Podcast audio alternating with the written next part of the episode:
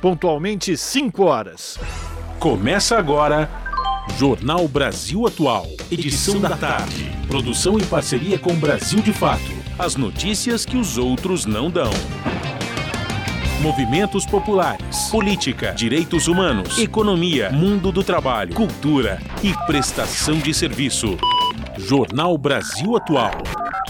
Edição da tarde. Olá, muito boa tarde. Hoje é segunda-feira, dia 24 de outubro. É a última semana de mobilização, de conversa para a gente fazer o país melhor. Eu sou Rafael Garcia, junto com Cosmo Silva, apresentando mais uma edição do Jornal Brasil Atual. E estas são as manchetes de hoje. IPEC divulga daqui a pouco a terceira pesquisa sobre as eleições presidenciais. Na semana passada, Lula foi citado por 50% das pessoas contra 43% do presidente Bolsonaro. E termina nesta segunda o prazo para o registro das pesquisas que podem ser divulgadas no segundo turno da eleição, marcada para o próximo domingo, dia 30 de outubro. Depois de ataque, o ex-deputado bolsonarista, o Roberto Jefferson, é indiciado pela Polícia Federal por quatro tentativas de homicídio. Ele reagiu com tiros de fuzil e granadas aos agentes que foram cumprir um mandado de prisão que foi expedido pelo Supremo Tribunal Federal.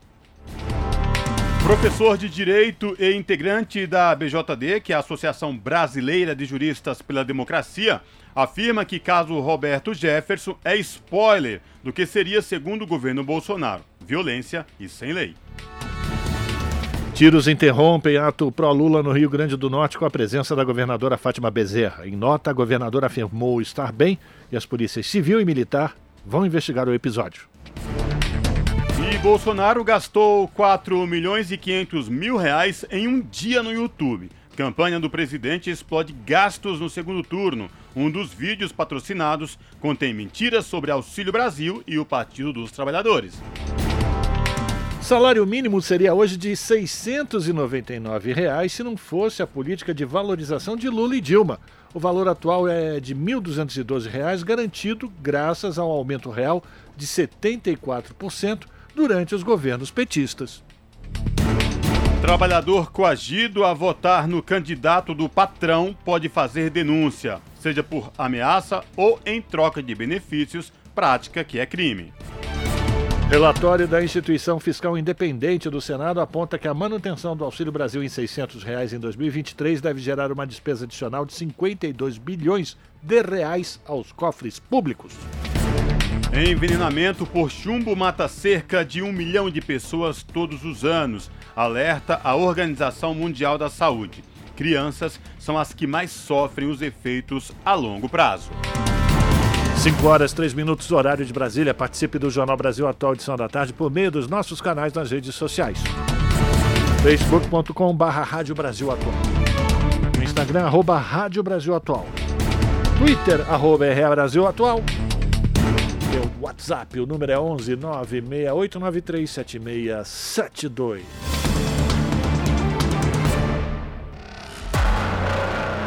Você está ouvindo?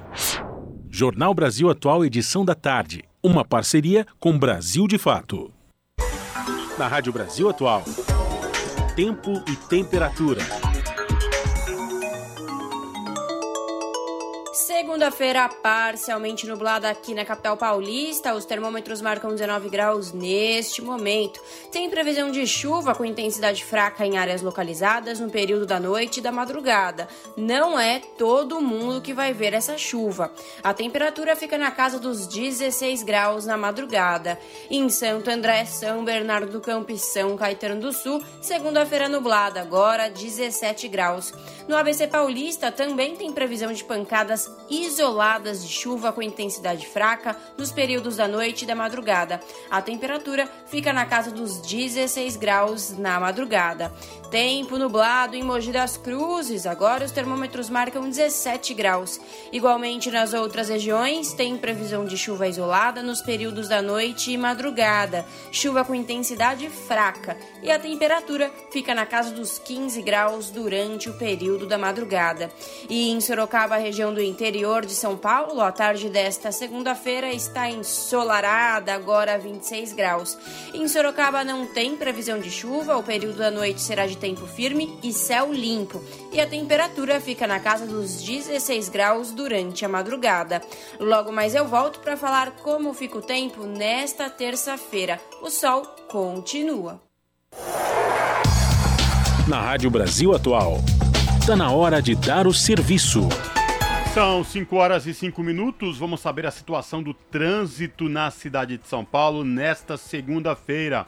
A ACT, que é a Companhia de Engenharia de Tráfego aqui da capital, informa que neste momento são 16 quilômetros de lentidão em toda a cidade de São Paulo. As regiões que apresentam maiores índices de lentidão, oeste com 7 quilômetros e sul com 6 quilômetros de lentidão, respectivamente.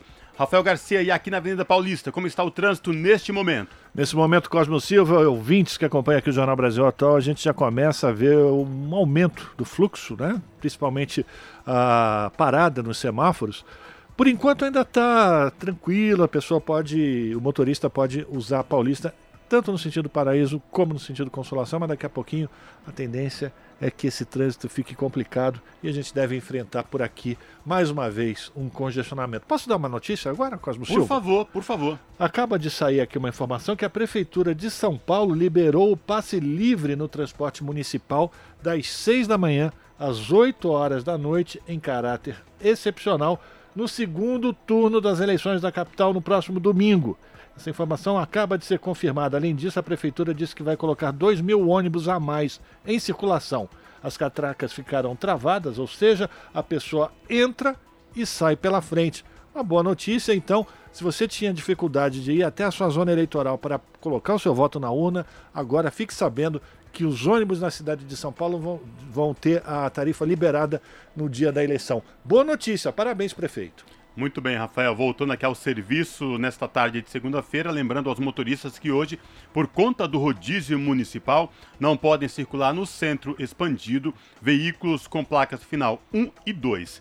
Situação de tranquilidade para quem pretende pegar o metrô nesta tarde de segunda-feira. O metrô informa que todas as linhas operam em situação de tranquilidade para os passageiros e esta mesma situação se repete nos trens da CPTM, que é a Companhia Paulista de Trens Metropolitanos, que atende a capital e a Grande São Paulo, incluindo o ABC Paulista. Todas as linhas de trens neste momento operam com situação de tranquilidade para os passageiros.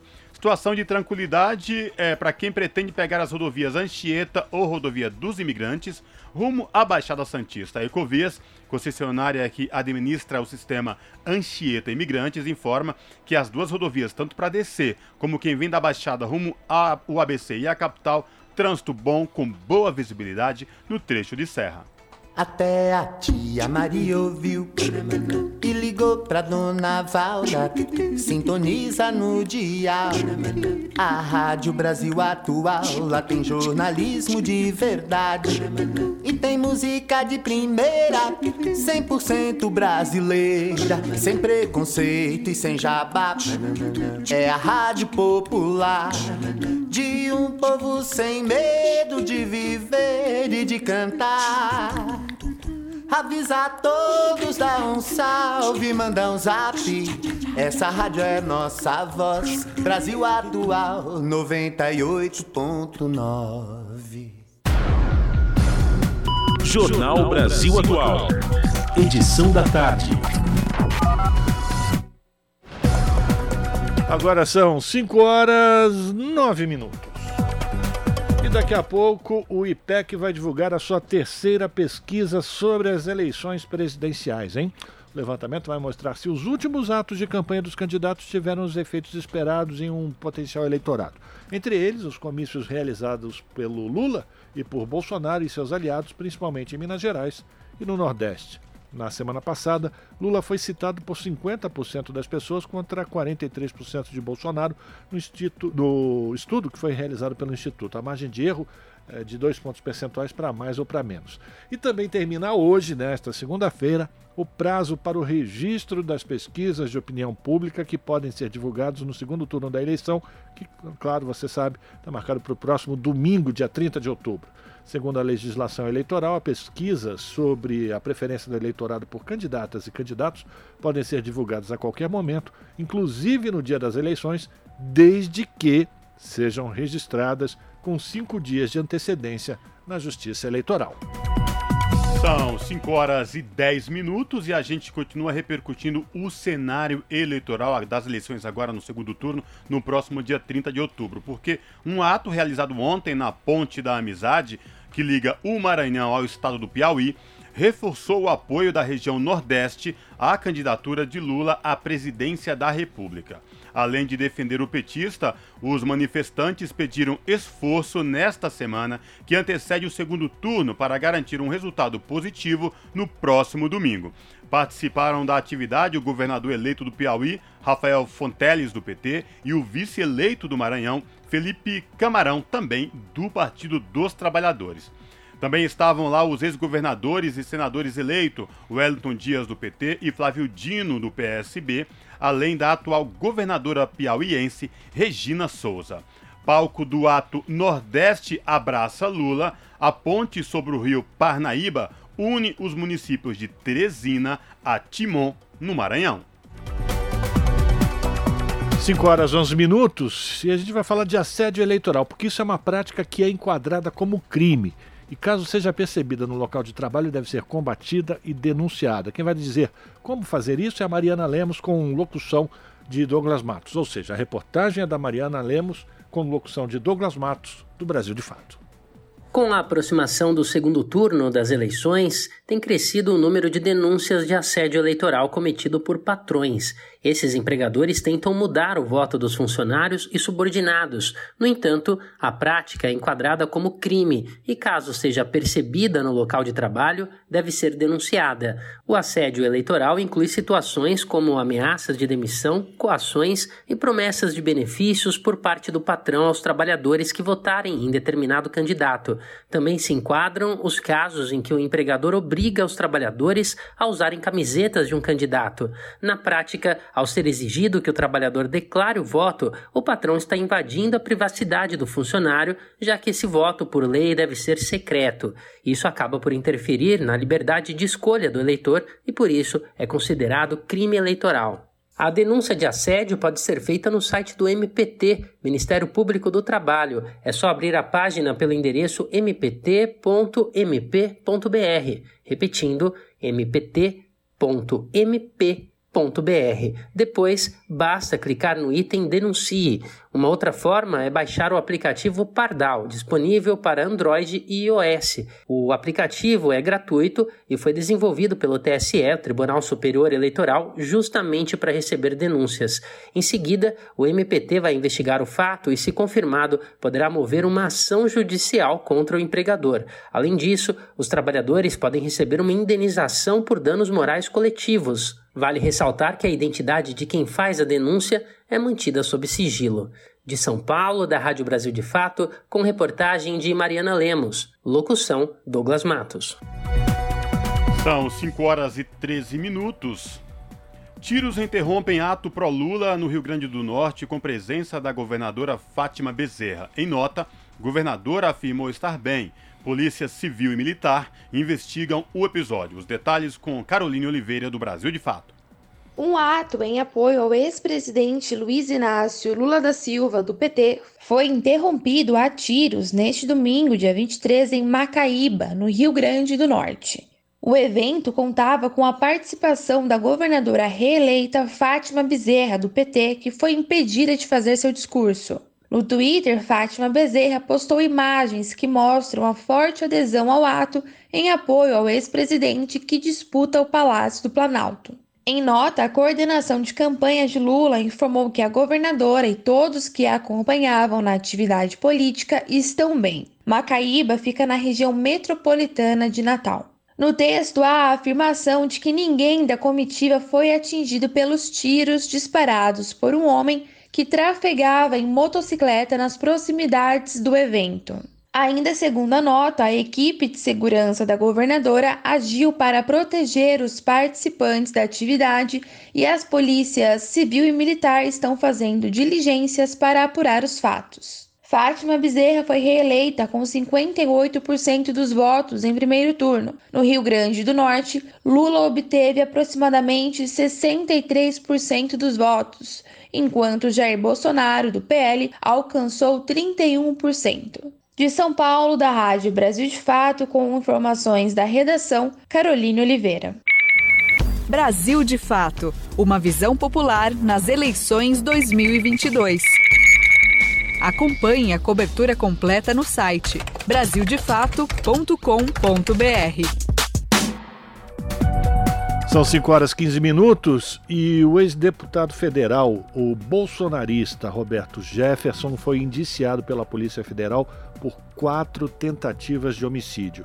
O indiciamento é referente aos dois agentes que foram feridos com estilhaços durante o cumprimento de mandado de prisão e outros dois que estavam numa viatura, mas que não chegaram a ser atingidos. O aliado do Bolsonaro foi autuado por atacar com fuzil e granadas os agentes que foram até a cidade de Comendador Levi Gasparian, no interior do Rio de Janeiro, para cumprir o mandado de prisão expedido pelo ministro Alexandre de Moraes do Supremo Tribunal Federal. Jornal Brasil Atual, edição da tarde, são 5 horas e 16 minutos e a gente continua repercutindo o caso envolvendo o Roberto Jefferson, porque ele foi transferido da sede da Polícia Federal para o presídio de Benfica. Previsão é de que o ex-parlamentar seja encaminhado para Bangu 8, no complexo penitenciário de Jericinó, no Rio de Janeiro. Os detalhes com Jaqueline Deister, do Brasil de Fato. Na madrugada desta segunda-feira, dia 24, por volta de 1 hora e 15 minutos, o ex-deputado federal Roberto Jefferson, do PTB, chegou ao presídio de Benfica, na zona norte do Rio de Janeiro. Esse não deve ser o destino final de Jefferson. A previsão é que o político seja transferido para Bangu 8, no complexo penitenciário de Jericinó, na zona oeste, ainda nesta segunda-feira. O ex-presidente nacional do Partido Trabalhista Brasileiro atacou a tiros e com granadas agentes agentes da Polícia Federal que foram cumprir uma ordem judicial de prisão do político no município de Comendador Levi Gasparian, no interior do estado do Rio. A reação do ex-parlamentar aconteceu na manhã do último domingo, dia 23. Jefferson se recusou a se entregar e a negociação para sua rendição durou mais de oito horas e contou com a presença do candidato derrotado à presidência da República pelo PTB, Padre Kelmon. Além da prisão determinada por medida do STF, Roberto Jefferson também teve uma nova prisão em flagrante determinada pelo ministro Alexandre de Moraes. O motivo é a suspeita de tentativa de homicídio dos dois policiais federais como reação à ordem de prisão anterior. No episódio, dois policiais foram feridos por estilhaços de granadas jogadas pelo ex-deputado contra os agentes. Durante a cobertura do caso, o repórter cinematográfico da InterTV, afiliada da Rede Globo, Rogério de Paula, de 59 anos, foi agredido com empurrões e chutes por apoiadores de Roberto Jefferson. O profissional sofreu um princípio de convulsão e precisou ser levado ao hospital. Rogério de Paula segue internado em observação no Hospital Nossa Senhora da Conceição, em Três Rios.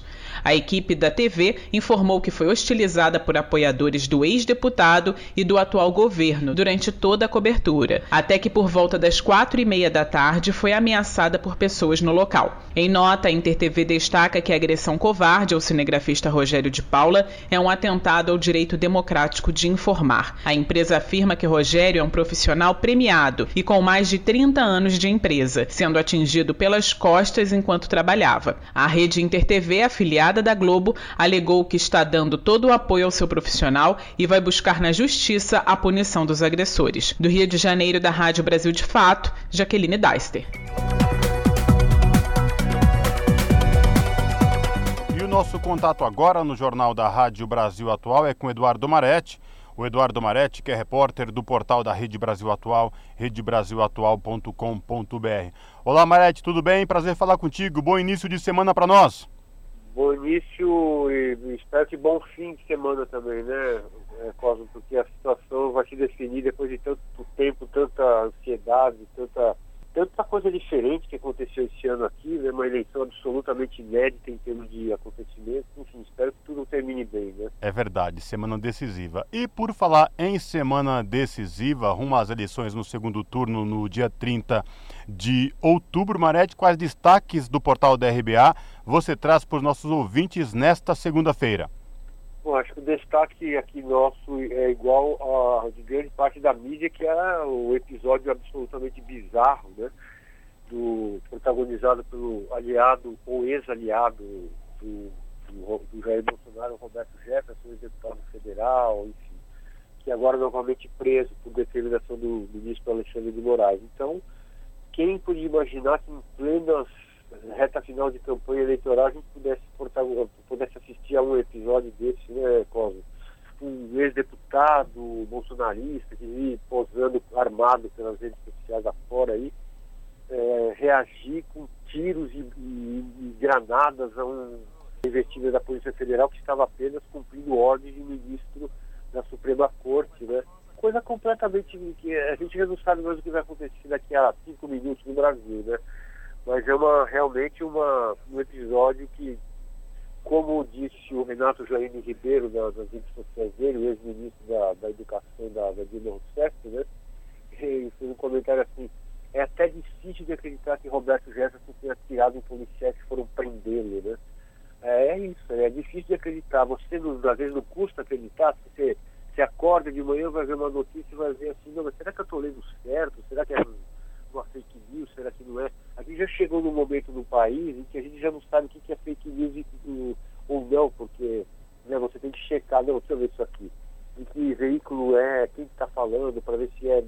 Você para uns, uns segundos para checar a informação de onde vem, né? Porque, aliás, é como todos deveriam checar informações, né? Da, primeiro a fonte, a proveniente, proveniente de onde, etc.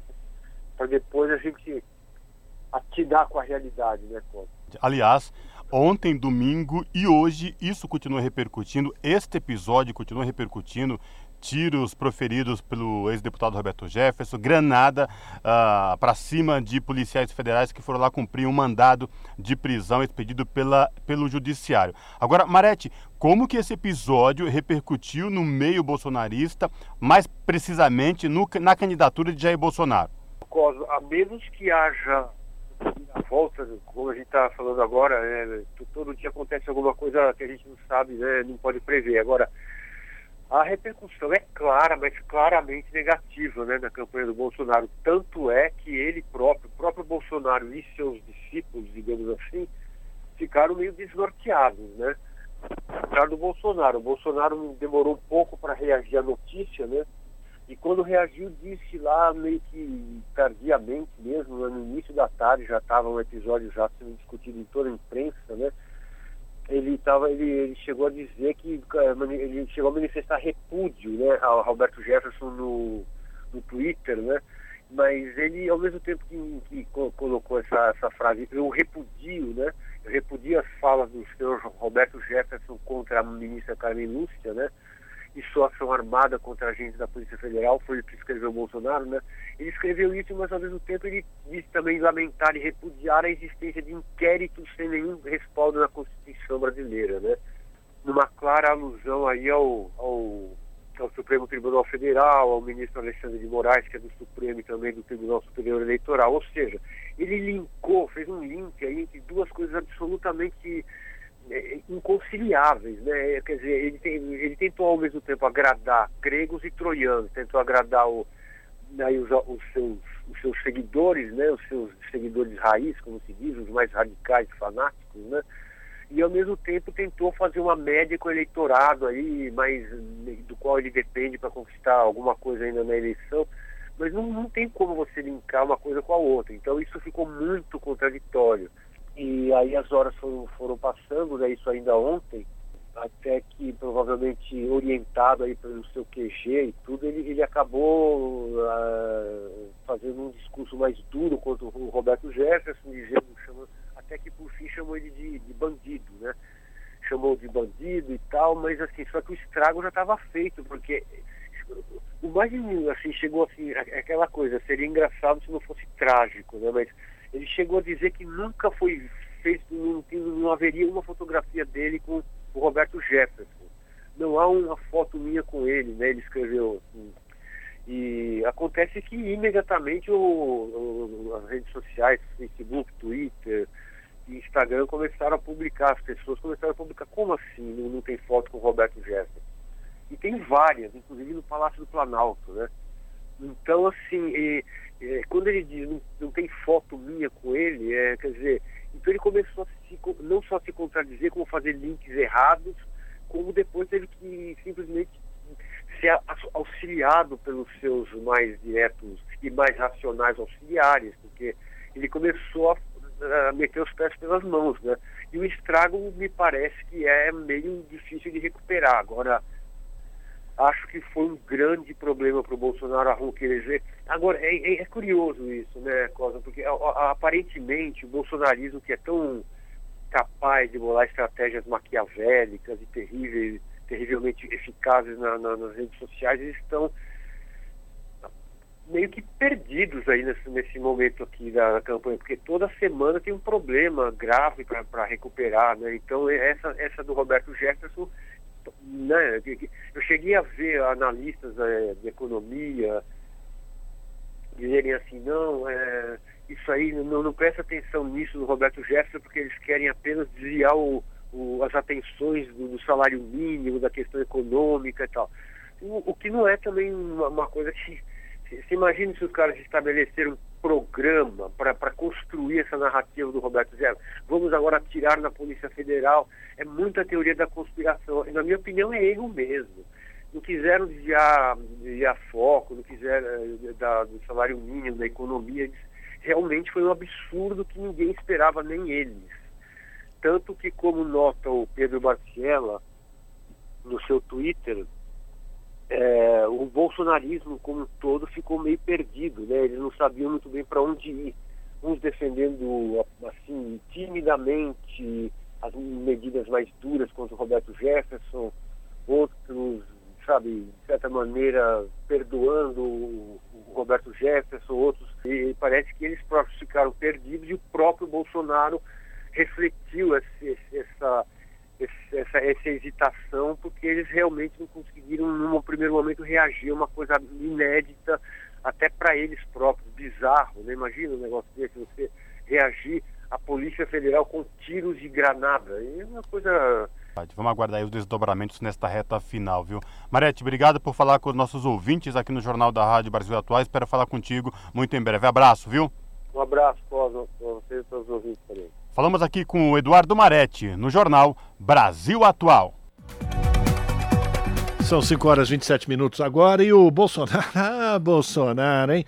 Gastou 4 milhões e meio de reais em um dia no YouTube. Sim, em apenas um dia. A campanha do Bolsonaro explode de gastos no segundo turno e um dos vídeos que são patrocinados contém mentiras sobre o Auxílio Brasil e também sobre o Partido dos Trabalhadores. Quem traz os detalhes é o Daniel Lamir.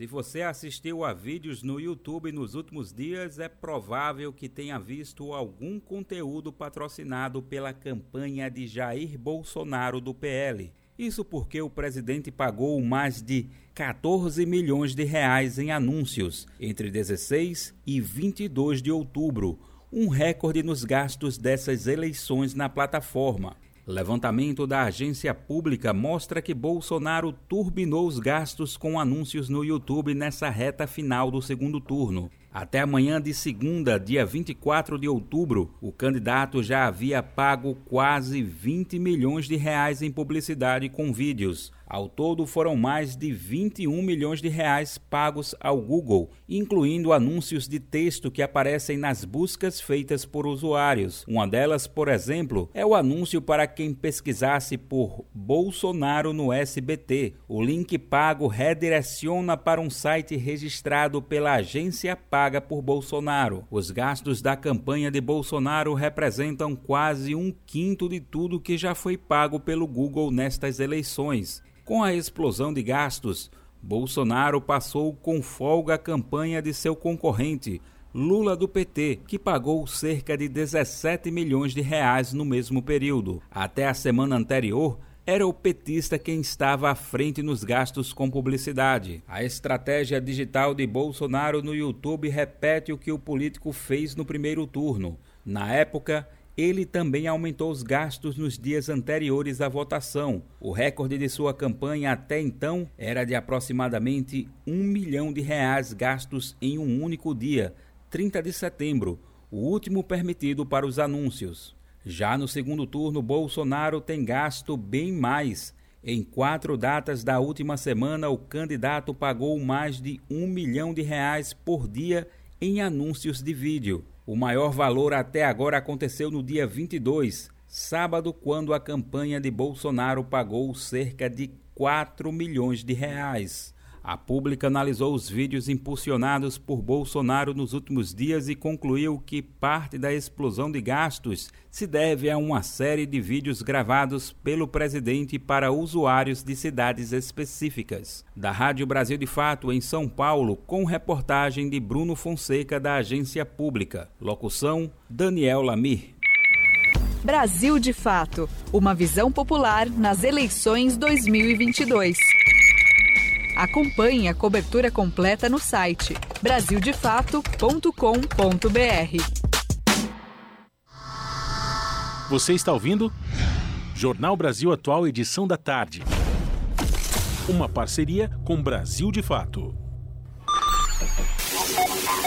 Custo de vida, emprego e desemprego, cesta básica, tarifas públicas, salário mínimo. Agora, na Brasil Atual, a análise do DIEESE. E nós vamos conversar agora com o diretor técnico do Jazz, Fausto Augusto Júnior.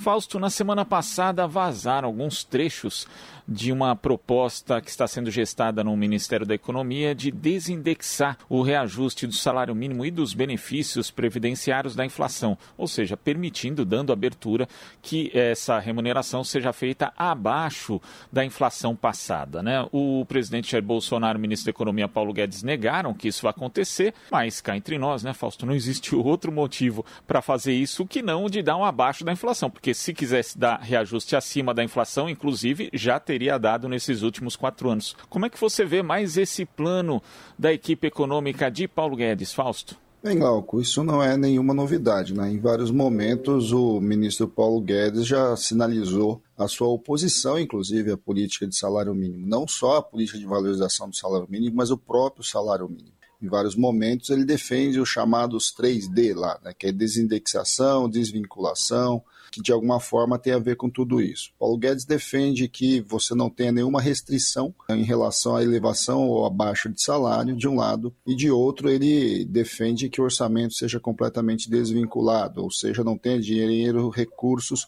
garantidos para a educação, para a saúde. Essa é uma política desse, do atual ministro, ele defende isso, defendeu isso em vários momentos, inclusive encaminhou projetos que tratam de alguma forma desses chamados 3Ds. Então, quando a gente olha, Glauco, o que a gente está assistindo, nada mais é do que, caso o governo Bolsonaro se eleja, acho que essa é a intenção, inclusive, por isso que o plano foi colocado, é que eles vão radicalizar mais ainda a política que já vem em implementação.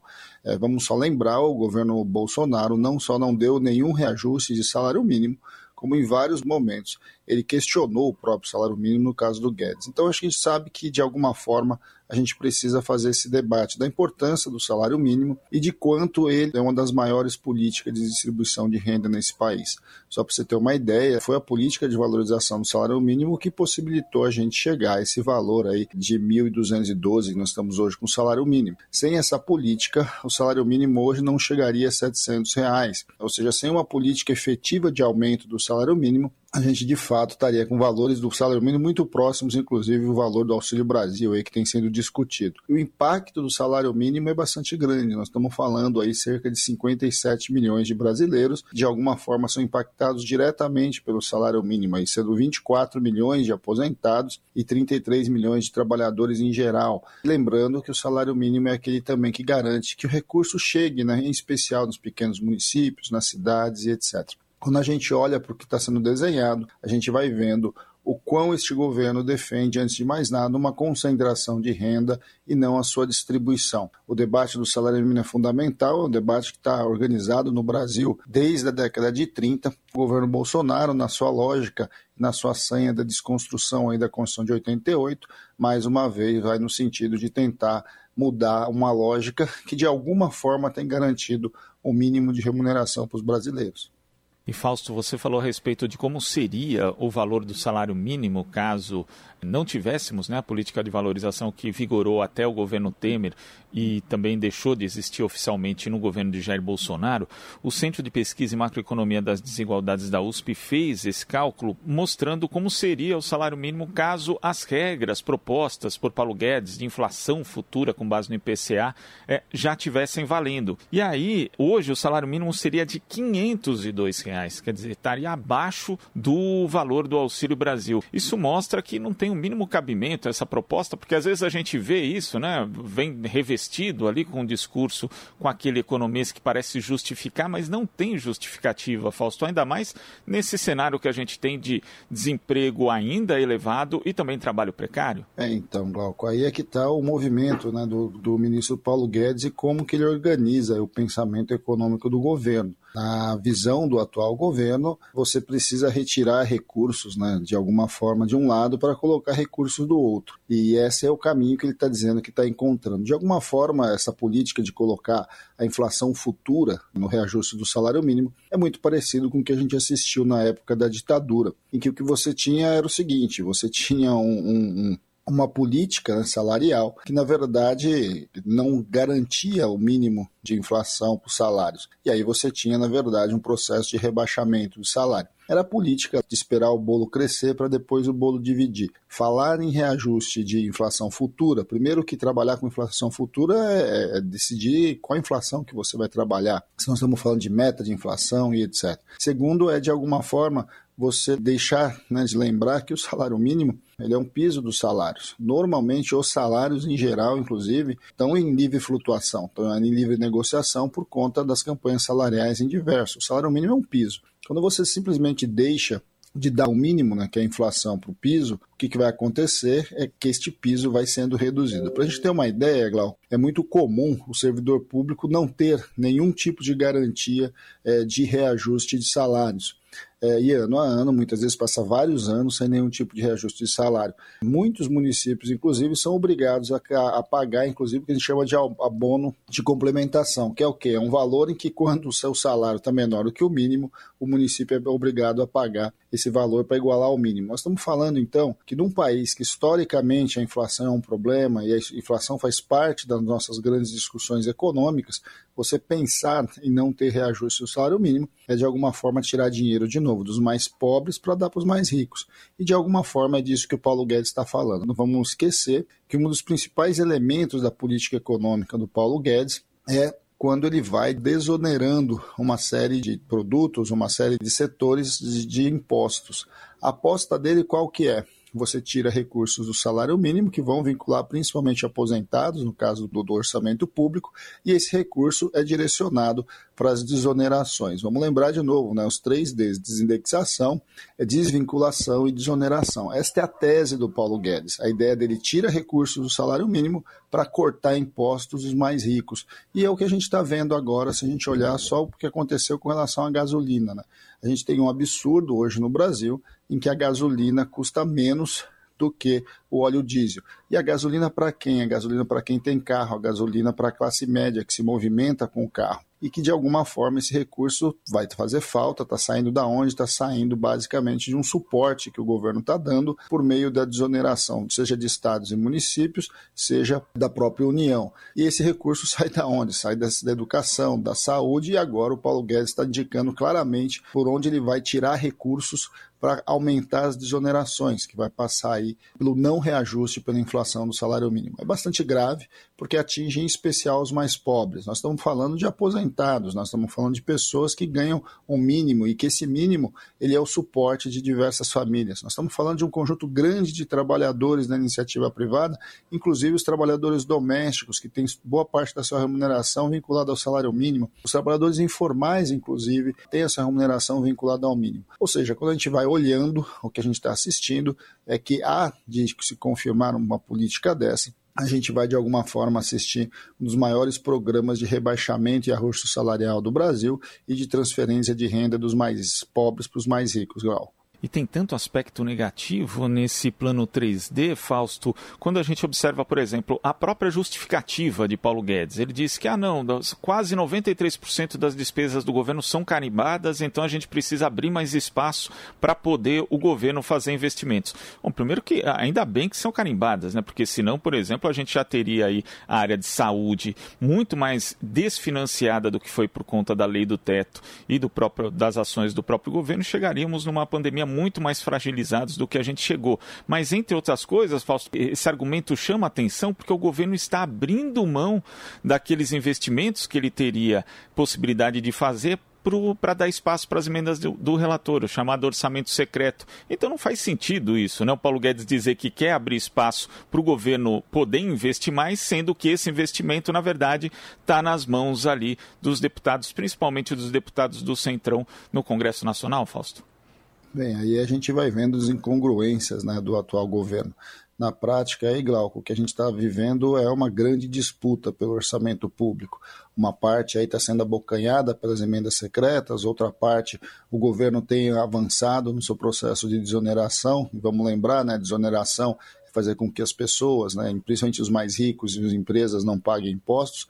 Para você ter uma ideia, Glauco, a conta das desonerações no Brasil chega a quase meio trilhão ou seja, o Brasil deixa de arrecadar por conta das desonerações, o equivalente a mais de três vezes o que se gasta com saúde e educação. Isso é só um exemplo da política do Paulo Guedes. A tese dele é enxugar o orçamento e, de alguma forma, o que sobrar aí ele tem que ter mais manobra para poder gastar. Essa é a ideia. E o gasto passa necessariamente pelo Congresso. Por várias vezes o Paulo Guedes defendeu a tese de que o Congresso deveria definir quanto é como deveria ser distribuído o orçamento. É isso que nós estamos assistindo aí com relação às emendas secretas e a gente vai vendo que, na verdade, isso faz parte de uma política, faz parte de um modelo econômico que de alguma forma vai tirando de um lado recursos do Estado, vai redistribuindo esses recursos do Estado a partir das prioridades dos mais ricos, e de outro lado você vai vendo o quê? Você vai vendo que o orçamento vai sendo minado. Agora, sem orçamento, não tem jeito, não tem política de saúde, não tem política de educação e não tem política previdenciária. E é exatamente por isso que, na sua proposta colocada agora,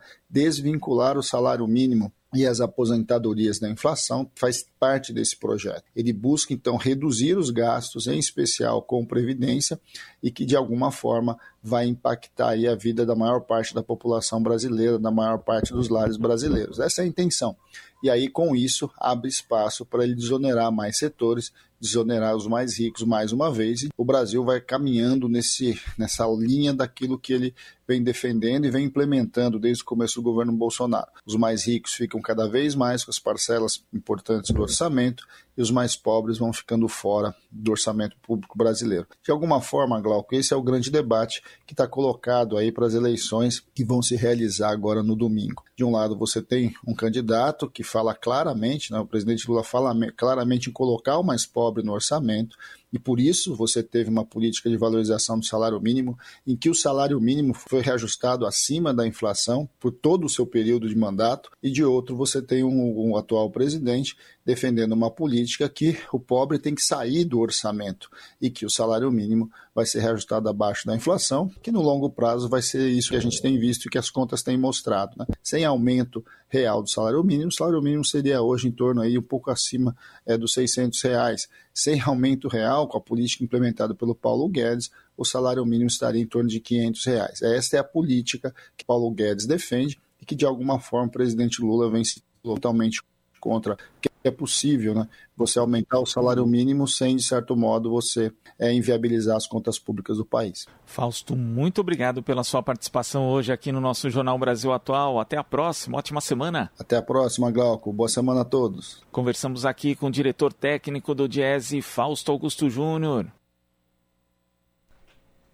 Tá aí, a gente ouviu então a participação do Glauco Faria, que é o âncora do Jornal Brasil Atual, junto com a Marilu Cabanhos, da primeira edição do Jornal Brasil Atual. Começa agora com horário político, 7h20, mas das 7 às 9 da manhã, de segunda a sexta-feira. Hoje ele conversou com Fausto Silva, diretor técnico do Diese, falando do absurdo né, que isso vai. É, que pode acontecer com o povo brasileiro, com o aposentado, com aquele que ganha salário mínimo, caso seja colocado em prática esse plano do Paulo Guedes e do Bolsonaro de não reajustar sequer pela inflação o salário mínimo. Então, esse, essa conversa, se você quiser rever, você também encontra no YouTube, no canal da Rede TVT no YouTube, youtube.com.br Rede TVT. São 5 horas e 44 minutos. Estudo da consultoria legislativa mostra desafios no combate à pobreza e às desigualdades sociais. O repórter Cláudio Ferreira tem mais detalhes sobre a avaliação de recomendações da ONU sobre direitos humanos. Vamos acompanhar. A revisão periódica universal dos direitos humanos avalia a cada quatro anos as condições de 193 países membros da Organização das Nações Unidas, a ONU, em relação a diversos parâmetros. São os próprios países que fazem recomendações uns aos outros sobre os pontos que precisam ser levados em conta. Um observatório parlamentar fruto de parceria entre a ONU e a Câmara dos Deputados, ligado à Comissão de Direitos Humanos, examina o cumprimento dessas recomendações. Estudo recente da Consultoria Legislativa da Câmara mostra que nas áreas de trabalho, redução da pobreza e da desigualdade, das 13 recomendações, 10 não foram cumpridas, duas sofreram retrocessos e só em uma houve avanços. Os consultores Pedro Garrido Lima e Alain Ribeiro de Castro também compararam a avaliação do cumprimento das recomendações com os Objetivos de Desenvolvimento Sustentável propostos pela ONU para serem seguidos até 2030. O período estudado vai de 2017 a 2021, com algumas atualizações de dados para 2022. No que diz respeito à proteção social, ou seja, ao atendimento à população mais vulnerável, a conclusão é que o desempenho governamental oscilou nesse período e melhorou diante dos desafios impostos pela pandemia do coronavírus. Ainda há barreiras a serem transpostas, como diminuir a fila de espera pelos benefícios e estabelecer uma indexação do valor dos auxílios de acordo com a inflação. Em entrevista ao programa Painel Eletrônico da Rádio Câmara, o consultor Alan de Castro salientou o papel fundamental do Estado no amparo à parcela mais vulnerável da população. Essas pessoas pobres que vivem com extrema privação né, de uma série de direitos de cidadania, e a privação não só na dimensão monetária, né, na ausência de renda, mas também no, no, acesso a direitos de educação, saúde, trabalho, moradia, infraestrutura, transporte, enfim, uma série de, de privações. Essa população sofre com a informalidade, uma inserção mais precária no mercado de trabalho, essas altas taxas de rotatividade, enfim. É uma população que é marcada por uma grande volatilidade de renda. Em relação ao mercado de trabalho, a avaliação é que a recuperação depois do período mais grave da pandemia trouxe uma diminuição no desemprego mas o nível de renda média também caiu. Houve queda de investimentos em áreas como saúde, educação e políticas para crianças e adolescentes, o que impacta na redução das desigualdades. O consultor Pedro Garrido Lima lembra que está em vigor a emenda constitucional que estabelece um teto para os gastos públicos. Essa tendência de redução de gastos públicos, ela se torna muito complicada para a estratégia de desenvolvimento econômico e social brasileiro, porque seja os gastos sociais, seja os investimentos públicos, eles são essenciais para o crescimento da, da economia e também para a redução das desigualdades. Os dois consultores informam que, apesar dos esforços governamentais para a redução da pobreza e do alívio obtido em 2020 com os auxílios emergenciais, o percentual da população brasileira em pobreza extrema passou de 5,3% em 2019 para 5,9% em 2021. O total de brasileiros em situação de insegurança alimentar grave foi de 19 milhões em 2020 para 33 milhões em 2022. O consultor Pedro Garrido Lima aponta que é possível, ao mesmo tempo, promover o crescimento econômico e melhorar os índices de desigualdade entre os diversos estratos da população. Existem grandes estudos em economia recentes que mostram que para um país crescer, ele não precisa ser mais desigual. Pelo contrário, os países mais ricos eles são menos desiguais. Também os países que têm políticas industriais, políticas de desenvolvimento produtivo, de geração de empregos, de empregos de melhor qualidade, seja pelo nível tecnológico, seja pelos elos que trazem mais valor à produção, também são países menos desiguais. Os especialistas sugerem a adoção de várias políticas públicas que sejam planejadas de maneira integrada e que contemplem áreas como transferência de renda, geração de emprego, inovação e industrialização. Eles ressaltam que o poder legislativo tem participação essencial no estabelecimento dessas políticas públicas. Da Rádio Câmara de Brasília, Cláudio Ferreira. 5 horas e 49 minutos e a manutenção do Auxílio Brasil em 600 reais em 2023 deve gerar despesa adicional de 52 bilhões de reais aos cofres públicos. É o que apontou um relatório da instituição fiscal independente, que também destaca a queda no desemprego e na inflação deste ano. Informações com a Marcela Cunha. A instituição fiscal independente divulgou o relatório de acompanhamento fiscal de outubro. As projeções do órgão vinculado ao Senado apontam uma variação no déficit do ano que vem, que pode ir de 4,5 bilhões de reais a até 103 bilhões. A diferença no cenário fiscal leva em conta a possibilidade de queda nas receitas e a adoção ou não de aumentos na despesa não contabilizados na lei orçamentária enviada pelo governo ao Congresso em agosto. Entre eles, o acréscimo de 200 reais no valor pago atualmente no Auxílio Brasil. Apesar de não estar oficializada no orçamento, a proposta faz parte da promessa de campanha dos dois candidatos à presidência no segundo turno. A medida teria um impacto de quase 52 bilhões de reais nas contas públicas.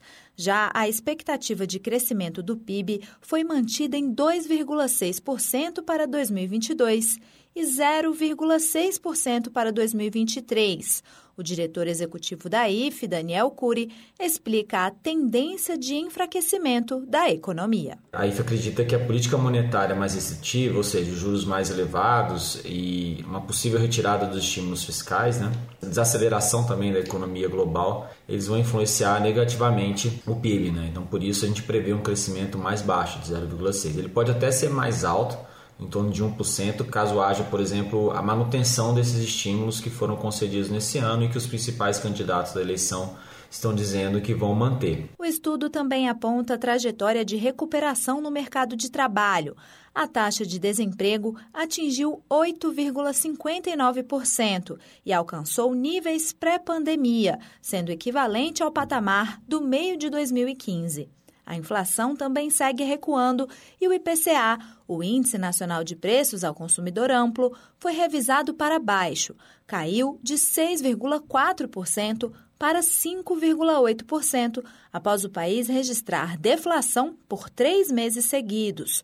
Por fim, a IFE fez uma comparação entre as projeções que o governo atualiza bimestralmente para o orçamento de 2022 e o que estava previsto na lei orçamentária. Chama atenção o crescimento de 200 bilhões na previsão de receita, um crescimento muito expressivo, mas por outro lado, o teto de gastos não tem evitado que as projeções de despesa para 2022 tenham crescido ao longo do ano. Então, isso se deve basicamente, no lado da despesa, pelas exceções que têm sido criadas no teto de gastos, que tem minado a credibilidade da regra. Né? Então, as despesas que estão sujeitas ao teto, elas continuam pressionadas. Tanto que no momento há um bloqueio de 10,5 bilhões em despesas chamadas discricionárias, né? o que afeta naturalmente o funcionamento de várias políticas públicas. O impacto do aumento do piso da enfermagem foi estimado em 17,4 bilhões de reais. No entanto, como as propostas estão em estágio inicial de tramitação, a IFE optou por não incorporar este valor aos cenários de déficit. Da Rádio Senado, Marcela Cunha. Jornal Brasil Atual, edição da tarde, são 5 horas e 53 minutos. Trabalhador coagido a votar no candidato do patrão pode fazer denúncia, seja por ameaça ou em troca de benefícios. É uma prática considerada crime. As informações com Desirê Miranda. O trabalhador que se sentir coagido pelo patrão a votar em um determinado candidato nestas eleições pode denunciar o chamado assédio eleitoral ao Ministério Público do Trabalho, à Justiça Eleitoral e ao Ministério Público do Estado. A denúncia pode ser feita de forma anônima. Essa é a orientação da Procuradora do Trabalho e coordenadora regional da CONAP, Coordenadoria Nacional de Combate às Irregularidades Trabalhistas na Administração Pública, Elaine Noronha Nassif exerça o seu direito de voto, exerça o seu direito de voto de forma livre e consciente, sem nenhum tipo de pressão, né? Porque esse tipo de pressão é absolutamente vedado e deve ser punido e retalhado. A gente não pode admitir que o trabalhador seja tratado como coisa e não como sujeito de direito, né? Ele não, não vende a sua, a, sua, a sua privacidade, a sua intimidade, ele, ele oferta a sua, mão, a sua mão de obra em troca do, do, do seu salário e, portanto, eh, não envolve aí nenhum tipo de alienação do ponto de vista da liberdade individual e da consciência, de credo, orientação política que seja. E, além disso, também fazer as denúncias às, às autoridades competentes, né? Minas Gerais é recordista em casos de assédio moral. Até sexta-feira passada, foram 251 denúncias contra empregadores em todo o estado. Entre as situações mais comuns estão ameaças de perda de emprego, caso o candidato defendido pelo patrão não seja o vencedor ordens para que o empregado registre o voto por meio de foto ou vídeo para comprovar que escolheu o candidato do patrão, que sejam forçados a fazer campanha vestindo as cores que representam o candidato da instituição onde trabalham, sob pena de ficarem desempregados, ou ainda troca de favores. Um dos casos aconteceu em Sete Lagoas, na região central de Minas. Por lá, mais de 100 denúncias dão conta de que empresas e associações comerciais prometeram feriado no dia 31 de outubro, dia seguinte ao segundo turno, caso o candidato à reeleição, Jair Bolsonaro do PL, vença a disputa. Em áudio que circula nas redes sociais, uma mulher orienta pessoas para que divulguem os nomes das lojas partidárias da ideia para incentivar os votos. Vale lembrar que a decretação de feriados municipais é uma prerrogativa do poder público municipal e não do comércio. Segundo a procuradora, essas denúncias estão sendo apuradas.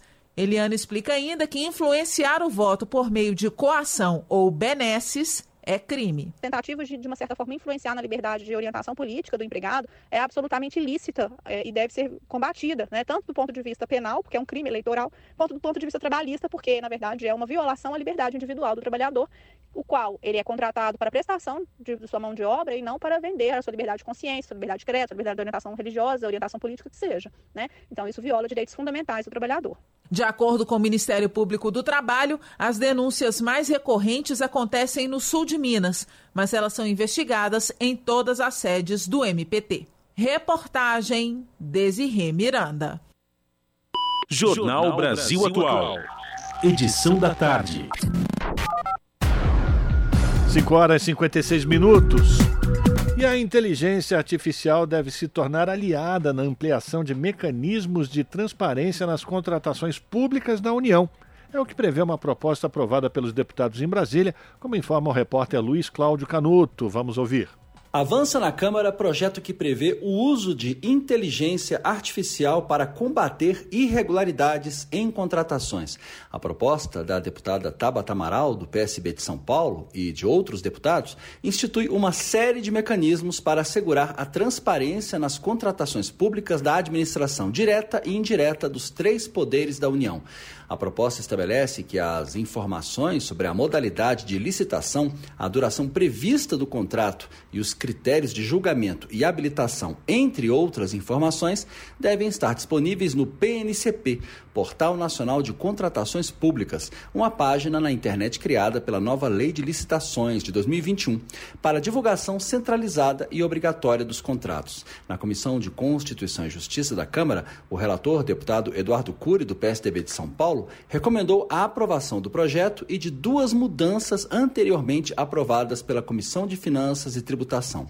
Um dos autores do projeto, o deputado professor Israel Batista, do PSB do Distrito Federal, destaca Medidas propostas permitem à sociedade monitorar as informações disponibilizadas e identificar uma fraude antes de o contrato ser formalizado. A gente prevê o uso de inteligência artificial, de cruzamento de dados, né, de, de formação, de possibilidade de canais para envio de reclamações, denúncias, tanto de irregularidades quanto de erros. Né? Então, é, essa legislação ela moderniza a capacidade da sociedade civil de acompanhar os contratos feitos pelo Estado, ela traz mais transparência e ela, é, portanto, permite que a gente tenha uma saúde dos contratos para que eles atinjam seus objetivos efetivamente, para que a gente não tenha corrupção também. Segundo o deputado, a presença de ferramentas sociais modernas com mais transparência permite aos órgãos de controle agirem com mais velocidade e eficiência. De acordo com o texto, o governo federal tem o dever de instituir três funcionalidades na página: o sistema de planejamento e gerenciamento de contratações, o sistema eletrônico de realização de sessões públicas e o sistema de gestão compartilhada com a sociedade de informações referentes à execução do contrato. O projeto aprovado prevê outras mudanças na nova lei de licitações. O texto estabelece, por exemplo, que o Comitê Gestor do Portal Nacional de Contratações Públicas terá dois representantes da sociedade civil organizada, indicados pela Controladoria Geral da União. Hoje, o comitê é composto apenas por representantes do poder público, sendo três da União, dois dos estados e do Distrito Federal e dois dos municípios. A proposta também inclui novas informações acerca das contratações que devem passar a fazer parte do portal, como a base de dados de fornecedores, de editais de licitações e de contratos. O Portal Nacional de Contratações Públicas terá canais para envio de reclamações, denúncia de erros e irregularidades, sugestão de melhorias e ferramentas e canais para a participação da sociedade civil no processo de contratações públicas. O projeto que amplia a transparência nas contratações públicas e prevê o uso de inteligência artificial para combater irregularidades pode seguir direto para o Senado, a menos que haja recurso para a votação pelo plenário da Câmara. Da Rádio Câmara de Brasília, Luiz Cláudio Canuto. Rádio Brasil Atual. Para sugestões e comentários, entre em contato conosco por e-mail redação@jornalbrasilatual.com.br ou WhatsApp DDD 11 96893 7672. Acompanhe a nossa programação também pelo site redebrasilatual.com.br.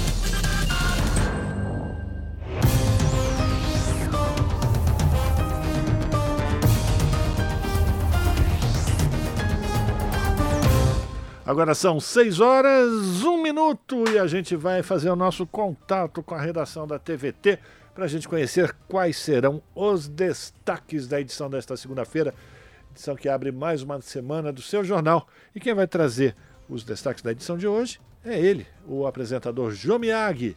Olá, Jô, boa noite. Diga aí os destaques de hoje. Boa noite, Rafa, Cosmo e ouvintes. A gente vai repercutir o caso do ex-deputado bolsonarista Roberto Jefferson, que resistiu à prisão determinada pela Justiça e recebeu os policiais federais a balas de fuzil e granadas de mão. Um absurdo. Também vamos falar sobre a possibilidade de o governo Bolsonaro separar o reajuste do salário mínimo do índice da inflação do ano anterior. O que pode acontecer? Será que o valor pode cair? Descubra na reportagem. E no Rio Grande do Sul, um deputado federal do PL, partido de Jair Bolsonaro, afirmou que os alunos da Universidade Federal de Santa Maria deveriam ser queimados vivos. Nossa reportagem mostra o protesto dos estudantes que repudiam a fala. Esses são alguns dos destaques do seu jornal de hoje, segunda-feira. Vocês sabem, né? O seu jornal começa às 7 da noite e passa na TVT, canal 44.1 na Grande São Paulo. Nas demais regiões dá para assistir no nosso YouTube, que é o youtube.com redetvt. Espero todos os ouvintes da Rádio Brasil Atual na audiência do seu jornal. Até mais. Jornal Brasil Atual, edição da tarde. Uma parceria com Brasil de Fato. Quem defende a família de verdade? Quem trouxe a fome de volta ao país? Ou quem tirou o Brasil do mapa da fome? Quem levou armas para a população? Ou quem levou milhões de jovens para a universidade? Quem cortou verbas da proteção às mulheres? Ou quem mais investiu no combate à violência? Quem não aumenta o salário mínimo há quatro anos? Ou quem mais deu aumento real ao salário? O que abandona ou o que protege? Vote pela família. Agora é Lula. Coligação Brasil da Esperança, PT, PCB, Sol, Rede Solidariedade, Agir, Avante, Próximo. Nos anos do governo Bolsonaro, nenhum estado sofreu mais que São Paulo. Bolsonaro, junto com Tarcísio, deixaram São Paulo no último lugar dos investimentos em infraestrutura. Bolsonaro cortou 90% da verba que era repassada para o nosso estado. O governo federal diz que não vai liberar os 472 milhões de reais solicitados pelo governo de São Paulo. Agora ele quer nos enfiar goela abaixo um governador que nunca governou na vida e que, aliás, nem é daqui. Você vai deixar Bolsonaro e Tarcísio. Aqui não. Coligação Juntos por São Paulo. Coligação PLPP e Republicanos. Proposta de Bolsonaro para segurança. Redução da maioridade penal. O Brasil elegeu um novo Congresso. Teremos agora a oportunidade de aprovar a redução da maioridade penal para crimes hediondos. Jovens de 16 a 17 anos que, porventura, cometerem crimes como sequestro, estupro e roubo seguido de morte, pagarão pelos seus atos. Lugar de jovem é na escola, se preparando para o futuro. Bolsonaro 22, presidente. É 10! Fala, Tarcísio. Em uma campanha eleitoral, críticas, discussões, evidentemente fazem parte da disputa. Mas o PT aqui em São Paulo resolveu ser o velho PT de sempre e partiu por vale tudo. Primeiro, que moral tem o PT para acusar alguém de alguma coisa? E mais, miliciano, Haddad. Eu? Aí não. Há limites. Eu estou fazendo uma campanha limpa, honesta e me propondo a melhorar São Paulo. É uma pena que o PT e o meu adversário não consigam fazer o mesmo. Coligação São Paulo pode mais. As notícias que os outros não dão. Jornal Brasil Atual. Edição da tarde. Uma parceria com Brasil de Fato. São 6 horas e 5 minutos.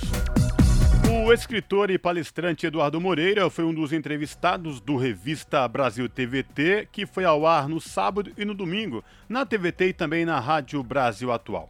Na entrevista, ele comenta o atual cenário da economia brasileira, desvalorização do salário mínimo e fim do, do reajuste dos salários e aposentadorias pela inflação. Vamos conferir. Vamos falar um pouco de economia, né? Essa, esse índice divulgado pelo Banco Central, de que mostra retração e que joga um balde de água fria aí nesse discurso do governo de recuperação econômica. De que recuperação econômica o governo realmente está falando, Eduardo? Bem, vamos lá. É importante a gente colocar as coisas em perspectiva. O Brasil começa esse ano entre 180 países analisados pela ONU no ranking que eles fazem, sendo a expectativa de crescimento número 178, somente à frente de Mianmar e Guiné Equatorial, dois países bem pequenininhos. Sabendo que isso seria assim é, algo mortal para a campanha para a reeleição do Bolsonaro, o governo entrou com o maior pacote eleitoreiro de, de tentativa de compra de votos através de medidas eleitoreiras ali, que não só o Brasil já viu, mas que o mundo já viu. Hoje foi atualizado é, a cifra e mais de 60 bilhões de reais já foram colocados para tentar é, trazer o voto das pessoas é, para a reeleição, em programas que duram muito pouco. Então, por exemplo, o auxílio emergencial, só até ali o final do ano, exatamente para trazer voto para a eleição, programa de ajuda para os caminhoneiros, motoristas de aplicativos, tudo bem curtinho. Quando esse dinheiro foi jorrado, né, é, isso acabou prejudicando as expectativas de crescimento dos próximos anos da economia porque você gastou um dinheiro que vai ser muito, vai fazer muita falta no futuro. E está tudo sendo gasto agora de uma maneira descoordenada, sem nenhum tipo de planejamento, para as pessoas poderem entender. Imagina um paciente. O paciente está no hospital, está na UTI, está quase morrendo. O médico ele pode tomar conta né, da doença e dar o remédio que vai curando as causas da doença. O paciente vai demorar um pouco mais para se curar, mas ele vai ficar bom ou ele pode chegar e dar uma injeção de adrenalina no peito do paciente, o paciente vai dar um suspiro, vai parecer que está bem só para quem entrou no quarto naquela hora e depois vai cair morto. O que o Bolsonaro escolheu foi matar o paciente, mas dar uma impressão, né, ele Guedes, dá uma impressão de que o paciente estava bem logo antes da eleição. O plano que eles tinham na cabeça era que isso durasse até logo depois da eleição, mas foi tão frágil que o negócio não chegou até a eleição. E nesse IBC, que é a prévia do PIB, né, do, do quanto a nossa economia está crescendo, a gente já teve para o mês de agosto, porque ele é assim, é com é, dois meses de antecedência, a maior queda desde março de 2021. Ou seja, foi um crescimento que ó, foi um suspiro. É menos do que o tal do voo de galinha que eles costumam falar. E agora a gente tem uma expectativa de crescimento horrorosa para o ano que vem. O mercado espera meio por cento só de crescimento para o ano que vem. E aí, outro ponto engraçado: o Guedes está falando que o Brasil está crescendo mais que a China. Expectativa de crescimento para a China é de quase 5% no ano que vem. 10 vezes mais. Não é o dobro, não. É 10 vezes mais. 10 vezes mais. Estamos com expectativa de crescimento horrorosa para o ano que vem. A inflação deve voltar, porque os combustíveis também é só até esse ano, essa questão dessa limitação que ele fez. Já até voltaram a, a subir. E agora, com a inflação subindo, a pior de todas as notícias que o governo deu ontem e confirmou: não vai ter mais, se Bolsonaro for reeleito, reajuste do salário mínimo pela inflação. Não, é, ontem confirmado. Não, esse é o plano do Guedes. Não vai ter mais reajuste do salário mínimo pela inflação. Então imagina um país que volta a ter desemprego, não tem crescimento, volta a ter inflação e o mínimo que as pessoas ganham não é reajustado pela inflação. Esse é o risco que o Brasil está correndo. Ricardo, colocar, vou trazer um número aqui que você mesmo repercutiu essa semana é, da inflação dos alimentos, o que demonstra muito fortemente a realidade que a gente vive no Brasil hoje. Essa inflação é a maior em 28 anos, desde o Plano Real foi quando o Plano Real foi estabelecido. E, e, bate quase os 10%. Se a gente considerar 12, essa inflação que eu estou dizendo de, de 28 anos, de, considerando agosto é, é, janeiro até, até, até setembro, né? Isso, Se você considerar 12 meses, isso ultrapassa os 11%, né? Essa inflação dos isso. alimentos. Então, que tipo de compromisso é esse dessa, desse governo Bolsonaro, desse Paulo Guedes da economia, com a vida da, da população, uma, uma população que já está passando fome, mais de 33 milhões? Isso é o penúltimo passo o penúltimo passo da agenda de destruição que esses poucos que representam os donos das maiores empresas que durante a pandemia tiveram os recordes dos seus lucros, eles têm. Qual é a agenda? Qual é o objetivo final? Acabar com o salário mínimo. Você mina os sindicatos, mina as associações, mina o direito de greve, mina tudo isso. Aí você não tem mais ferramentas para lutar por um salário melhor. Mas ele é obrigado a te pagar o mínimo que a lei estabelece. Aí ele fala o seguinte: caramba, mas como é que eu faço para conseguir tirar essa última barreira? Eu tenho que tirar, acabar com o salário mínimo. Aí ele vai acabando aos poucos. Então, primeiro ele tira o aumento real, que foi o que eles fizeram. Aí, depois que ele tira o aumento real, ele tira o reajuste da inflação. E aí, depois, ele tira o salário. Só que é importante a gente falar, a gente fala muito aqui, TVT, né, TV dos Trabalhadores, mas, meu irmão e minha irmã, vocês que são aposentados, estamos falando de quase 30 milhões de pessoas no Brasil. É na veia. É na veia. Para quem é aposentado ou aposentada, essa é a pior notícia que poderia surgir nos últimos tempos. Porque a gente tem no Brasil mais de 95% das pessoas que são aposentadas ganhando até três salários mínimos. Olha que loucura o que a gente está falando. A gente está falando de. É, eu fiz uma simulação se, ele, se o Guedes tivesse feito isso no começo do mandato do Bolsonaro, o salário mínimo hoje seria em torno de 120 reais menor do que é, 10% abaixo. Olha o que a gente está falando, gente. É, pergunta para alguém que vive no, com um salário mínimo, se você tirar hoje 10% do salário dele, se não vai fazer falta. Ele vai falar, não é que não vai fazer falta, vai ser um desastre. Você ganha três salários mínimos, é o seguinte, a gente já está falando de quase 500 reais. Então é, é muito dinheiro, gente é muito dinheiro, entendeu? É, é, realmente é, é, é uma notícia. Que bom que vazou. Porque aí quem votar em Bolsonaro sabendo disso, pelo menos sabe, né? Sabe do que que, do que, que espera. Né? E o último ponto, desculpe.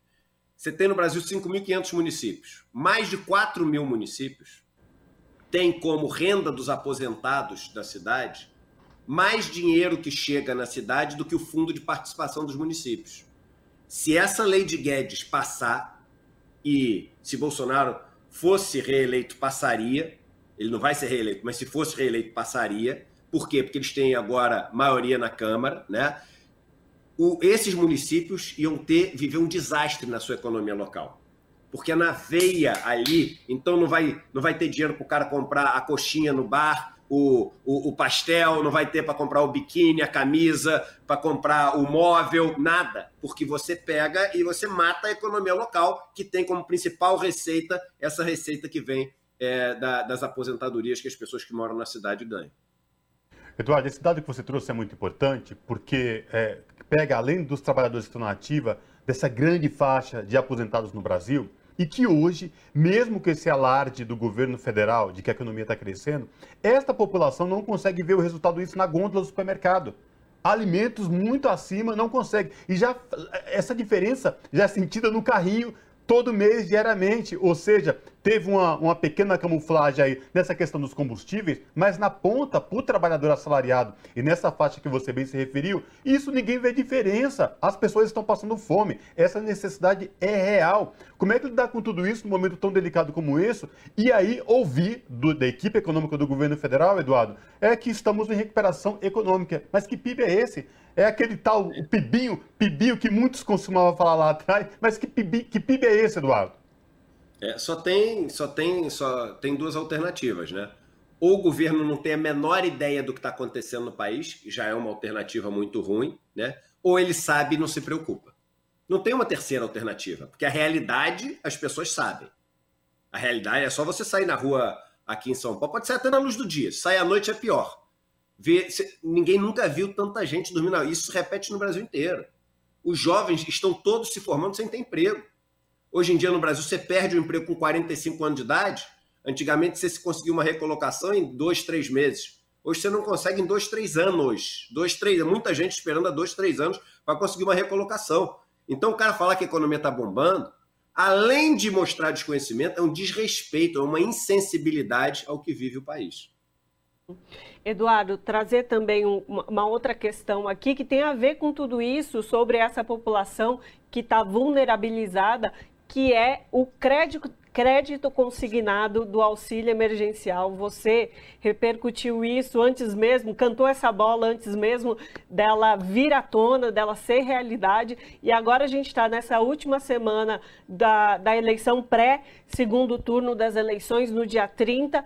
E é, há toda uma celeuma aí a ser, é, a ser tratada sobre esse crédito consignado. Queria que você pudesse falar dele, fazer a sua análise sobre isso, sobre essa questão que o, que o governo Bolsonaro coloca as pessoas que recebem esse auxílio, elas vão se endividar cada vez mais, é isso mesmo? É isso mesmo, e o problema é o seguinte: você está endividando essas pessoas que, se perderem o auxílio lá na frente, tem uma dívida para pagar. Você tá, olha que loucura, pegando um dinheiro que essas pessoas precisariam ter mês a mês, porque você come todo dia, não dá para comer tudo que eu tenho que comer hoje, para guardar para os próximos três meses eu não comer. A gente tem que comer todo dia, por isso que o auxílio ele tem que cair todo mês na conta das pessoas. Você está tirando o que vai cair nos próximos dois anos está cobrando com o banco público, a Caixa Econômica Federal está cobrando 50% de juros ao ano. 50% de juros ao ano, e com isso, quase metade do auxílio emergencial, que era para parar na mão das pessoas mais pobres, sabe onde é que está parando? Aqui, ó, nessa direção, na Faria Lima. Na Faria Lima. Então, o governo e o Guedes conseguiram uma maneira de transferir quase metade do auxílio emergencial para os donos de bancos. É, é, é até onde dá para chegar a maldade. Em uma população que já está terrivelmente endividada. Dados recentemente mostram o quanto essa população está endividada. Ou seja, essa população não vê e nem vai ver luz no fim do túnel. É isso mesmo, Eduardo?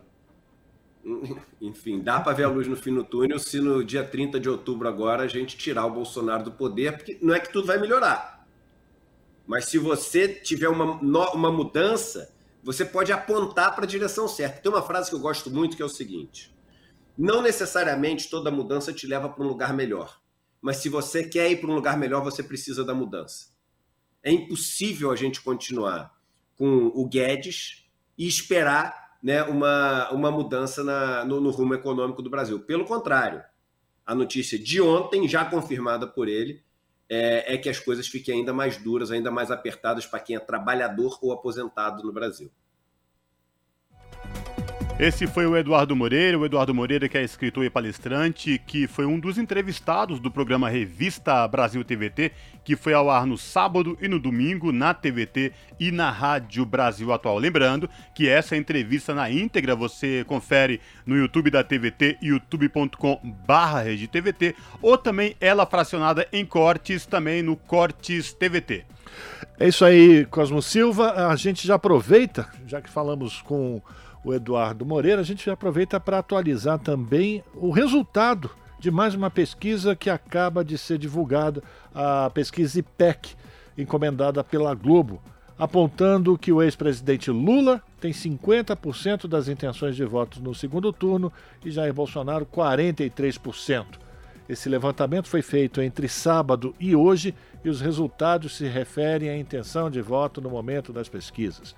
A margem de erro é de 2 pontos percentuais para mais ou para menos. Brancos e nulos, 5%, não sabem, não responderam 2%. Na pesquisa anterior, que foi divulgada na semana passada, os resultados foram iguais. Lula tinha 50%, Bolsonaro 43%, havia 5% de brancos e 2% de nulos. Se a eleição fosse hoje, Lula teria 54% dos votos válidos e Bolsonaro 46%. Este é o quarto levantamento do IPEC após o primeiro turno das eleições. Foram entrevistadas 3.008 pessoas em 183 municípios entre o sábado e hoje. A margem de erro, como eu já falei, é de 2 pontos percentuais para mais ou para menos, com índice de confiança de 95%. Você está ouvindo? Jornal Brasil Atual, edição da tarde. Uma parceria com Brasil de Fato. Jornal Brasil Atual, edição da tarde, são 6 horas e 20 minutos. Pesquisa mostra que maioria dos consumidores quer carro elétrico ou híbrido. Levantamento aponta que a maioria são mulheres de maior renda e com emprego. No Senado, projeto quer diminuir imposto para tornar os carros elétricos acessíveis. Mais informações com Pedro Pincer. Os carros híbridos e elétricos vêm ganhando espaço nas estradas. Segundo uma pesquisa realizada pela Tupinambá Energia, 58% dos brasileiros que desejam adquirir um carro têm interesse em possuir um veículo movido a eletricidade. O levantamento indica ainda que o público feminino possui maior desejo em possuir um veículo do gênero, 57%, na comparação com os homens, 43%. Também há predominância entre as pessoas de renda, 35%, e escolaridade mais alta, 39%. Ao todo, 1.680 pessoas participaram da entrevista, realizada entre julho e agosto deste ano em 14 grandes centros urbanos do país. O diretor de infraestrutura da Tupinambá, Gustavo Gontijo, explica os motivos que fazem o consumidor querer ou não adquirir um carro elétrico ou híbrido. Sobre as principais razões dos consumidores para adquirir um carro híbrido ou elétrico são o custo da recarga, como o primeiro fator, então buscando economia as pessoas, e a sustentabilidade como segundo fator, o que mostra realmente que as pessoas entendem o valor da eletromobilidade para a gente combater mudanças e crises climáticas e questões ambientais. Já para aqueles que não têm a intenção, as principais barreiras são o preço do veículo e a falta de informação Vários projetos em tramitação no Senado têm os carros elétricos como tema. Um deles, que está na Comissão de Assuntos Econômicos, isenta do imposto de importação esse tipo de veículo. Segundo o autor, senador Irajá, do PSD do Tocantins, a isenção do imposto de importação, que hoje é de 35%, poderá reduzir o preço final, que ainda é elevado para os padrões brasileiros. O impacto do custo final poderia reduzir na ordem de 10 a 20% o preço desses veículos elétricos e híbridos para o consumidor final brasileiro, porque existe existe ainda uma distância muito grande entre a viabilidade econômica desses carros e não são viáveis, porque a frota ainda movida a combustível fóssil é infinitamente menor o preço do que esses veículos movidos a energia elétrica, por exemplo. Outras propostas tratam do incentivo à pesquisa sobre mobilidade elétrica no Brasil, que também está na CAI, e da instalação elétrica na construção de shoppings e prédios para carregar os veículos, apresentado na semana passada. Da Rádio Senado, Pedro Pincer. Jornal Brasil Atual, edição da tarde. A gente continua falando sobre mobilidade, a gente continua em Brasília. São 6 horas e 23 minutos. Isso porque a nova carteira de motorista digital traz o cadastro positivo para os motoristas. Detalhes na reportagem de Luiz Cláudio Canuto. Motoristas que renovaram a carteira nos últimos tempos tiveram que passar pelo cadastramento da biometria nos Detrans estaduais. Se você tem carteira e não passou por isso, vai passar quando fizer a renovação. A nova carteira de motorista ainda é de papel e traz mudanças estéticas. A segurança está na biometria e na versão digital que pode ser acessada pelo aplicativo de celular Carteira Digital de Trânsito, que reúne as versões digitais da carteira de habilitação e os documentos de veículos ligados ao usuário. Para ter acesso à nova versão da Carteira Digital de Trânsito, é preciso baixar ou atualizar o aplicativo, disponível para Android ou iOS. Em seguida, fazer o login pela conta gov.br. A carteira digital traz informações adicionais do motorista, como as infrações, e permite o pagamento de multas com desconto e até mesmo a venda digital do veículo com transferência online da propriedade, além de outras facilidades, como o cadastro positivo. Segundo o relator da proposta de 2019, que foi aprovada, virou lei e mudou o Código de Trânsito, o deputado Juscelino Filho, do União do Maranhão, uma das inovações da nova norma foi criar o RNPC, Registro Nacional Positivo de Condutores, administrado pelo Senatran, Secretaria Nacional de Trânsito. O cadastro positivo foi regulamentado recentemente pelo CONTRAN e permite a governos e empresas a concessão de benefícios fiscais e descontos em pedágios, seguros e no aluguel de veículos para quem não tiver cometido infração de trânsito nos últimos 12 meses. O motorista pode ou não aderir ao cadastro positivo de condutores. O deputado Juscelino Filho fala das vantagens da ferramenta. Além de premiar o bom motorista, o que é justo, vamos estimular um comportamento mais prudente e responsável ao volante, algo essencial para construirmos um trânsito melhor e para salvarmos milhares de vidas em todo o país. Inclusive, já há governos estaduais estudando o assunto e empresas que já se inscreveram para ofertar benefícios para os bons condutores. O aplicativo da carteira digital de trânsito permite pagar multas com desconto, indicar o real infrator e acompanhar a situação de recursos. Permite ainda ver se existe convocação de algum recal da montadora. Existe uma aba Educação com campanhas de conscientização sobre regras e comportamento no trânsito. Da Rádio Câmara de Brasília, Luiz Cláudio Canuto. São 6 horas e 25 minutos. Envenenamento por chumbo mata cerca de um milhão de pessoas todos os anos, alerta a Organização Mundial da Saúde. Crianças são as que mais sofrem os efeitos a longo prazo.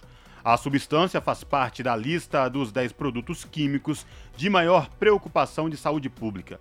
De Nova York, mais detalhes com a repórter Ana Paula Loureiro. A cada ano, cerca de um milhão de pessoas morrem de envenenamento por chumbo, de acordo com a Organização Mundial da Saúde. Para aqueles que sobrevivem, os efeitos neurológicos e comportamentais do elemento químico podem ser irreversíveis. De acordo com a agência, milhões de pessoas, grande parte crianças, estão expostas a baixos níveis de chumbo.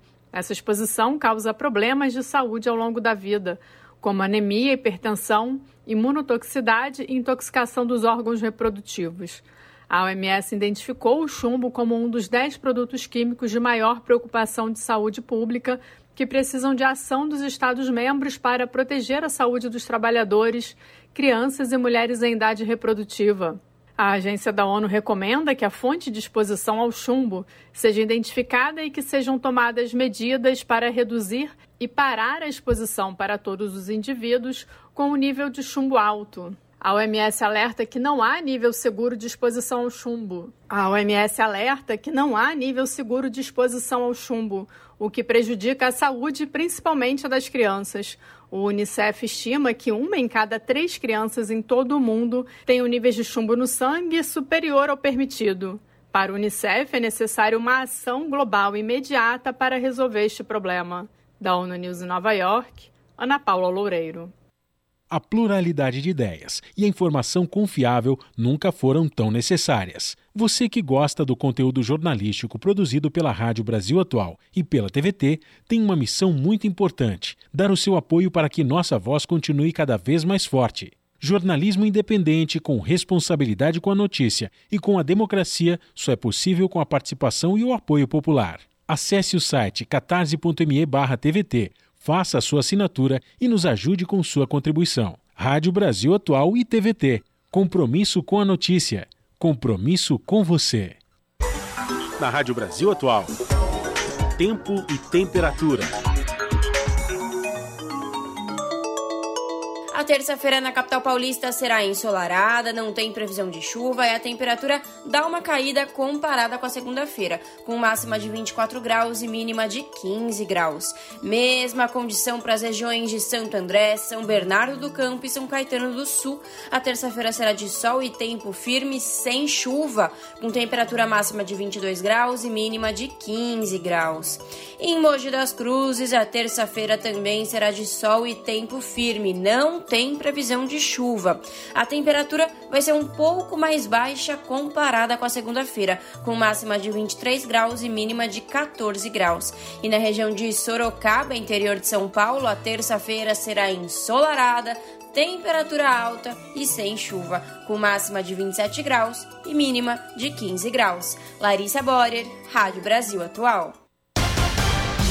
E a gente termina aqui mais uma edição do Jornal Brasil Atual que teve trabalhos técnicos de Fábio Balbino na apresentação, Rafael Garcia e Cosmo Silva na produção, a Juliana Almeida.